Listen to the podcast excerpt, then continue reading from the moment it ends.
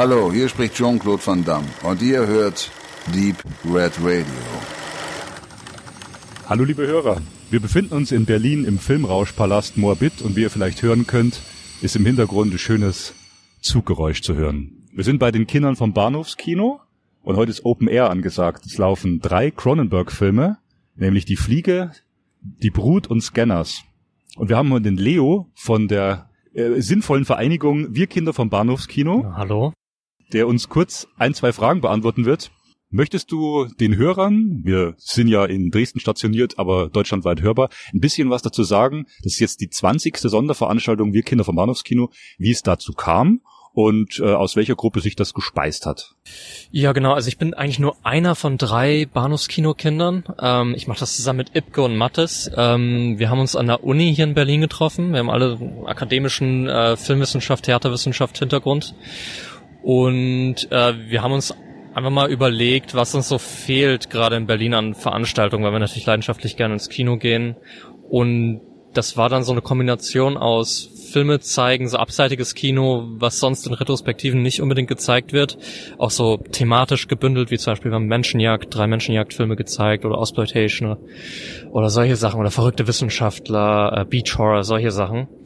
Ähm, und dann äh, auf der anderen Seite auch ähm, so eine Art ähm, eine Art Partyveranstaltung, also dieses, diese, die Atmosphäre von dem damaligen Bahnhofskino wiederherstellen auf eine Art. Also Filme durch die Nacht hindurch zeigen und einfach mal dieses sehr steife Kinodispositiv, wo man irgendwie anonym sein muss, wo man nichts sagen darf und so, obwohl man ja eigentlich äh, mit mit Menschen, die alle den Film eigentlich genauso gern lieben, wie man eigentlich den selber mag, sitzt. Ähm, also das irgendwie nachstellen. Das ist uns beim letzten Mal aufgefallen. Wir waren ja vor zwei Monaten da bei der Menschenjagd und da wurde dann zumindest bei Film 2 und 3 dann auch die Tür offen gelassen mhm. und man konnte eben rein und rausgehen. Es war so ein bisschen Open Meeting und es hatte dann eine sehr lockere Atmosphäre eben, genau. Gibt genau. dann auch immer noch ein kleines Ründlein Schnaps aus, damit mhm. die Leute in Stimmung bleiben. Und ab und an äh, moderiert auch Patrick vom Bahnhofskino mit dem Daniel so ein kleines Quiz und eine kleine Einführung. Was waren so die bisher größten Events, wo ihr sagt, da war nicht nur volles Haus, sondern das war so wow, also damit hätte man jetzt auch nicht gerechnet? Ähm, womit man nicht gerechnet hat. Also da, wo wirklich die meisten Leute immer da sind, das sind auch wirklich die Klassiker. Also wir hatten ähm, ein Argento-Abend letztens, da waren sehr viele da. Wir haben einmal Italo-Horror auch. Das sind halt so die großen Fangruppen, die dann da alle, wo das in irgendwelchen Boards geteilt wird und so, irgendwelche bekannten Namen und so. Also da sind schon immer die meisten Leute da. Wenn wir uns ein bisschen aus dem Fenster lehnen und so was äh, ein bisschen experimentieren, wie zum Beispiel, wir haben einmal einen Schulmädchen-Report-Abend gemacht. Das war dann, da waren kaum Leute da. Einfach, ähm, weil man, ich weiß nicht, entweder man traut sich nicht oder es sagt einem nichts. Also es ist dann doch immer ziemlich äh, vorhersehbar, wo die meisten Leute dann sind sind. Also Texas Chainsaw Massacre zum Beispiel war auch richtig viel los. Und mit dem Leo sitzt auch der Sascha vom Filmrauschpalast selber, vom Kino. Ein Mann, der sich um die Technik kümmert. Und Sascha, mich würde interessieren, ihr habt ja noch einen richtigen analogen Projektor, 35 Millimeter. Ihr zeigt ja auch im normalen Kinoprogramm, also nicht Sonderevents am Wochenende nachts, zum Beispiel äh, aktuelle Spielfilme im Kino oder Wiederaufführungen wie jetzt 2001, Space Odyssey auf 35, die neue Kopie. Äh, wie lang bist du schon im Kino und wie lange oder wie intensiv beschäftigst du dich mit der Technik? Ich äh, bin tatsächlich im Kino den absolut äh, größten Teil meines Lebens, seit über 20 Jahren. Seit im Grunde genommen kurz nachdem ich lesen und schreiben gelernt habe, äh, habe ich gelernt, wie man Filme vorführt. Und wenn man Filme vorführt, muss man natürlich dazu sagen, meine ich natürlich nicht äh, Festplatten äh, in einen Schacht schieben und auf Play drücken, sondern die klassische manuelle Arbeit des, äh, des Filmvorführers, die ja bis vor fünf, sechs Jahren noch äh, alltäglich war. Und hier im Filmrausch bin ich jetzt auch schon seit, ich würde mal sagen, vier, fünf Jahren aktiv. Bin über einen Bekannten hier hingekommen, der meinte, ah, die haben eine ganz schlimme Projektion und da musst du unbedingt mal helfen. Und es artete dann so aus, dass wir mitten in nachts bei minus 15 Grad hier mehrere Nächte lang neue Projektoren, also neue analoge Projektoren damals, 2011, eingebaut haben. Und ja, so hat das hier angefangen. Und äh, ich glaube, typisch für Filmrausch ist eben, äh, dass einen das auch nicht mehr so leicht loslässt. Also dass man dann zuverlässig mehr Zeit hier wahrscheinlich äh, verbringt, äh, als man ursprünglich geplant hatte. Also du lebst das Kino richtig. Wo warst du kurz vorher, bei welchen Kinos? Äh, ich äh, habe in Berlin in verschiedenen Arthouse-Kinos schon gearbeitet, arbeite auch noch neben meiner Selbstständigkeit als Kinotechniker in ein, zwei äh, Kinos, äh, auch äh, in Hackischen Höfen, das kennt man vielleicht, und im Freiluftkino Hasenheide bin ich einmal, ein, zweimal die Woche. Äh, aber eigentlich hauptsächlich verdiene ich mein Geld als, als Kinotechniker. Ja. Was eben heute in 2018 äh, eben bedeutet mit der Installation und Wartung von digitalen Anlagen. Und da das aber natürlich äh, für das persönliche Glück nicht ausreichend ist, ähm, ist es dann schön, wenn man so ein Kino hat wie hier, wo man sich äh, verwirklichen kann, was auch die analoge Projektionstechnik angeht. Ich habe selber mal äh, zwei, drei Jahre gearbeitet, auch mit richtigen Schlaufenlänge arbeiten und äh, auch im Open-Air-Kino in Regensburg damals. Also ich kann das ein bisschen nachvollziehen, was der Reiz ausmacht, große, schwere Filmrollen zusammen zu basteln, zu installieren und vorzuführen. Jetzt ist es ja so, dass ihr trotzdem noch analoge Projektion seid und es ist, stimmt ja noch nicht ganz aus. Äh, bei regulären Vorführungen, wo bezieht ihr da meistens eure äh, analogen Kopien her? Also wenn es noch welche gibt? Ist ganz unterschiedlich. Ähm, wir haben mittlerweile ein ganz gutes Netzwerk von, ich nenne es mal, privaten und halbprivaten ähm, äh, Filmarchiven, äh, die gern mit uns zusammenarbeiten, denen wir dann teilweise auch aus unserem Archiv äh, Sachen ausleihen. Ähm, teilweise ist es aber auch deutlich einfacher, als man sich das vorstellt. Also im Fall von 2001, den wir gerade zeigen, jetzt im Juli und August, ruft man bei Warner Brothers an und dann bucht man die Kopie ganz normal. Das macht für die keinen Unterschied, ob man ein DCP, also eine digitale äh, Kinodatei bucht oder eine 35 mm Kopie. Die haben das noch in ihrem Lager. Genauso ist es bei Universal Pictures. Die haben auch sogar in Berlin noch ein Lager, wo man die Sachen ausleihen kann. Aber klar ist natürlich, ähm, wenn man sich außerhalb des Mainstreams bewegt, äh, wird es sehr schwierig äh, mit der Kopienbeschaffung. Und da haben wir auch teilweise schon äh, aus internationalen Quellen dann ähm, Kopien besorgen müssen. Zum Beispiel jetzt im August zeigen wir von Anna Biller den Film The Love Witch von 2016, äh, wo die Kopie tatsächlich extra aus Amerika äh, importiert wurde, um die, die hat jetzt eine Tournee gemacht in Deutschland in mehreren Kinos, weil ein Kino alleine die Kosten nicht ähm, reinspielen könnte. Aber sowas wird auch gemacht.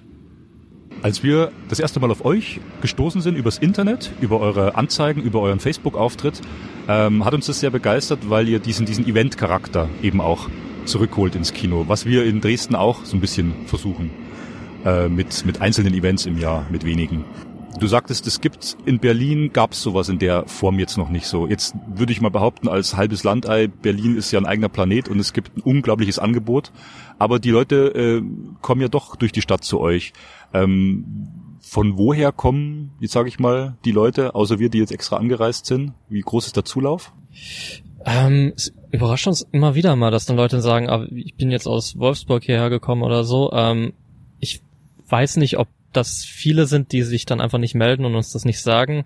Ähm, wir haben jetzt inzwischen schon so eine Gruppe an Leuten hier in Berlin, die da immer wieder herkommen, die dann äh, kurioserweise eigentlich nicht wegen den Film unbedingt kommen, sondern eben wegen, wegen dieser, wegen diesem Eventcharakter und die dann irgendwie am Tresen mit uns da reden über die Filme und dann durch die Tür noch ab und zu reinschauen.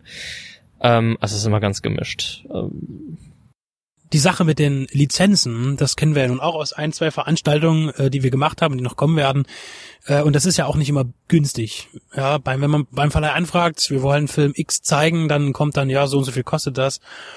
Ähm, und das geht halt auch ins Geld. Jetzt ist meine Frage, äh, wie kann sich der Filmrauschpalast zum einen oder aber auch die Veranstaltung des ähm, der Bahnhofskinder sich eigentlich äh, das leisten oder sich finanzieren? Gibt es eine Förderung, die das mit abdeckt? Weil rein aus Eintrittspreisen stelle ich mir das schwierig vor.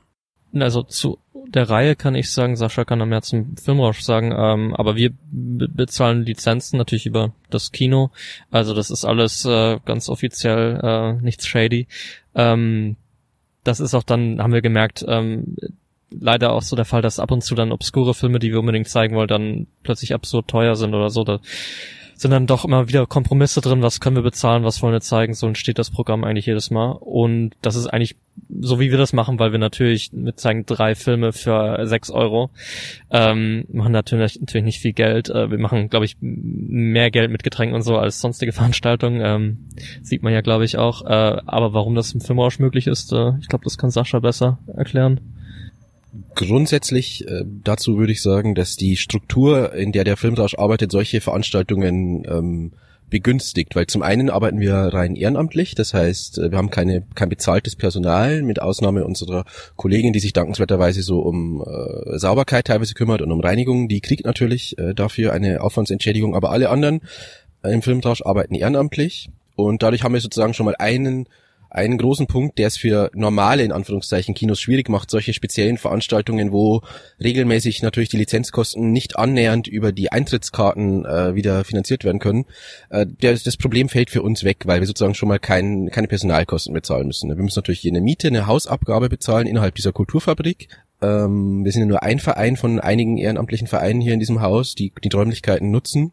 Aber ja, wir haben einfach deutlich weniger, muss man sagen, laufende Kosten und wie Leo ja schon angedeutet hat, ist es eine Mischkalkulation am Ende. Also rein finanziell gesehen ist es eine Mischkalkulation, äh, dadurch, dass es ja sehr lange geht, also gerne mal zwei, vier, sechs, acht Stunden, je nachdem, wie lange die Leute dann, wie früh sie kommen und wie lange sie bleiben, äh, konsumieren die Leute natürlich auch. Und so dass am Ende, glaube ich, wenn man alle 20 Bahn oder alle 19 bisherigen Bahnhofskinos zusammenzählt, das schon funktioniert äh, an sich, weil wenn es natürlich äh, gar nicht gehen würde, also wenn man wirklich jeden, jeden, jeden Monat hier irgendwie 500 Euro drauflegen würde, dann könnten wir uns das auch nicht leisten, aber so funktioniert es irgendwie. Es ist sozusagen, wird begünstigt eben durch die Art der Organisation des Filmrausch und ähm, ja, und es passt auch genau in unser Portfolio oder es unterstützt das, was wir eigentlich sein wollen, äh, divers. Also wir haben kein Problem zum Beispiel im Januar zum 20. Jubiläum Titanic zu zeigen, übrigens mehrfach vor ausverkauftem Haus mit sehr emotional berührten Menschen und dann haben wir aber auch wiederum kein Problem, dann heute eine Cronenberg nachzumachen. Also unserer Meinung nach äh, diese Unterscheidung zwischen Mainstream, äh, Arthouse, Programmkino, das ist eigentlich also ein guter Film ist ein guter Film. Richtig, genau. Und wir versuchen uns natürlich die guten Filme rauszupicken, unabhängig davon, in welches Genre sie von irgendwelchen Leuten einsortiert wurden. Und da hoffen wir, kommen wir vielleicht auch mal hin mit unseren Projekten, die wir geplant haben. Da ist Dresden noch etwas verschlafen. Aber es ist schön zu hören, dass es sich eben allein durch das Interesse und natürlich auch durch die Dichte, die Berlin natürlich auch anbietet, irgendwo sowas ermöglichen lässt. Das ist eine hervorragende Sache. Da gratulieren wir euch auch und hoffen, dass es auch noch äh, lange weitergeht. Und das Kino bietet genügend Anhaltspunkte und verschiedenste Freuden und Lüste, die eben auch noch über nächsten Jahre abgedeckt werden können. Leo, du äh, darfst uns gerne noch was sagen, was äh, in Zukunft auf die Zuschauer und begeisterten Besucher, die dann auch vielleicht mal noch mehr von weit herkommen, nach Berlin im Filmrauschpalast und vor allem bei euch Kindern vom Bahnhofskino zu sehen ist. Ja, genau. Also wir machen das grundsätzlich immer am zweiten Freitag jeden Monat, äh, immer von 10 bis 4 Uhr. Äh, am 10. August ist die nächste Veranstaltung. Die steht, wie haben wir das jetzt genannt? Wir haben es, glaube ich, genannt, äh, Neuer deutscher Trashfilm. Da zeigen wir, äh, zum einen zeigen wir da der goldene Nazi-Vampir hier im Open-Air-Bereich und dann noch zwei weitere Trash-Titel. Ich glaube, das kann man alles am besten bei uns auf der Facebook-Seite ähm, Bahnhofskino Kinder, die Kinder vom Bahnhofskino nachlesen. Ja, vor allem, weil ich jetzt auch gerade den dritten Film vergessen habe. Kein Problem. und wir verlinken ja auch auf euch und machen auf euch aufmerksam. Dann äh, danken wir euch für die freudige Auskunft, wünschen uns, wünschen euch, dass es ewig lang weitergeht und freuen uns jetzt tierisch auf die Kronberg-Nacht. Ja, danke.